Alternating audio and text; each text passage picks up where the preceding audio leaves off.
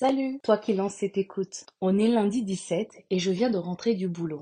Hier, je vous ai laissé dans ma précipitation afin de pouvoir être à l'heure à mon déjeuner familial. Ce matin, je me suis dit pourquoi pas vous raconter ma journée de dimanche. Bon, la bonne nouvelle, c'est que je suis bien arrivée à l'heure, je précise. Je m'interdis d'être en retard à la table de mes parents. J'aime la cuisine de ma mère, avec le temps, elle est devenue une véritable chef. Maman, si tu m'écoutes, bravo. Je me vois bien l'inscrire à ces émissions où on invite des gens à manger. Elle prend soin de tout. La table magnifique et mignonne avec une note d'Afrique. The détail. Cette petite attention qui me touche tout particulièrement. Cette fois-ci, c'est une serviette en papier avec des paillettes et la tête d'un tigre. Le repas est incroyable et organisé jusqu'au dessert. Apéro, entrée, plat, salade avec son fromage. Oh, un autre détail. Oui, oui, elle n'oublie jamais de me prendre mon demi-reblochon, mon fromage préféré. Et il y a le vin et également une boisson pétillante. Puis vient le dessert. Et là, waouh, le savarin maison avec sa crème et des fruits. J'aurais plutôt appelé ça un savarin tutti frutti. Fraises, kiwi, banane, délicieux. Bon, je suis sûre que vous en salivez. En, trois heures de repas, on se rapproche des heures de repas de Noël. On a passé un bon moment à table. On a pas mal ri. On finit toujours les repas avec le café de papa et l'annonce de la balade digestive. Je pourrais m'arrêter là, mais je voulais juste te dire, toi qui m'écoutes, de penser à dire merci à ces moments en famille. Pas beaucoup, mais dès qu'un rendez-vous comme celui-ci se présente, je le vis pleinement. Merci à maman. Ton repas était délicieux. Joyeux mois d'anniversaire. Et est du mois d'avril. Ah oui, j'ai failli oublier la fameuse balade de fin de repas. Une destination typique pour un fin de repas parisien. Le cimetière du Père Lachaise. Un lieu de rendez-vous idéal pour rencontrer les familles qui sortent aussi des repas et qui se lancent dans une balade digestive. Aujourd'hui, je m'arrête là. Prenez soin de votre entourage, même un peu